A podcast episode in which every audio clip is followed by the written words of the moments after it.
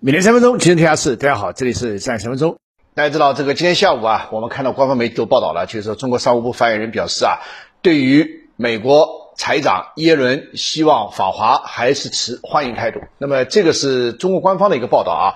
呃，后面的背景是这样的，这是最近这个中美的气球风波啊，这个发生之后，美国方面单方面取消了美国国务卿这个布林肯对中国的访问。前几天我在节目当中给大家讲，下面。麻烦的是耶伦访华，因为财政部长他是管财政的、管经济的。虽然经济事务很重要，但是坦率的讲，这个中美的经济事务是从属于中美的政治气氛的。所以，气球风波不解决或者不缓和，恐怕这个财政部长访华恐怕会受到影响。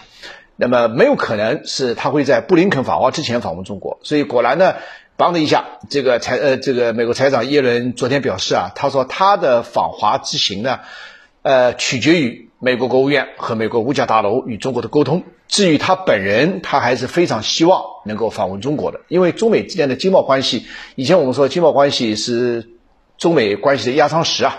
呃，我们撇出许多敏感战略这个很多问题之外，其实中美之间还是有很多互相互补的空间的。坦率的讲，美国企业离不开中国，中国经济、中国企业也离不开美国。在今年二零二三年，这个。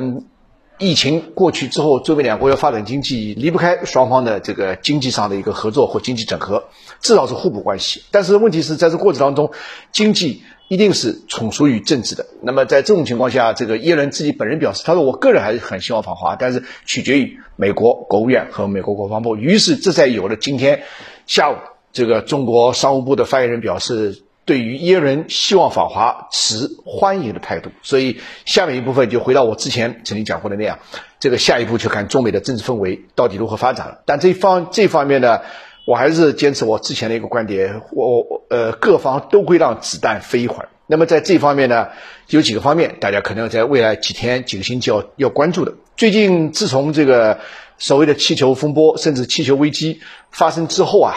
这个美国方面不断的在给中国，我们可以说是泼脏水啊，也可以说是栽赃，说中国是这个间谍卫星，呃，间谍这个呃气球啊等等。同时，最主要的是他还在各个他的以前是刚开始盟国，现在是他的扩大范围了。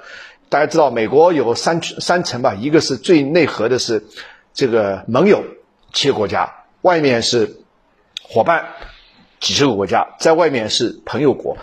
现在美国正呃受到他串联的、游说的啊等等这些国家，最近多达四十几个国家。那么这些国家里面，除掉二十多个是他的 Anglo-Saxon 的啊，包括西方的白人的吧那些国家之外，还有二十多个是东南亚啦、非洲啦、拉丁美洲啦这些准发达或者发展中的国家。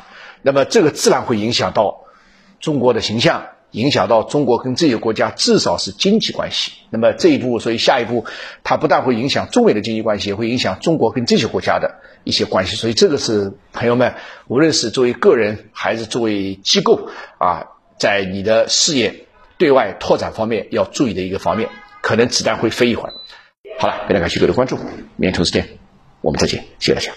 另外，欢迎成为镇海会会员，解锁上周六邱振海博士主持的直播。主题为布林肯访华推迟的背后，迷雾重重的中美关系前景，为你带来中美关系未来发展的前瞻性解读和独家分析，还有更多权益等你哦。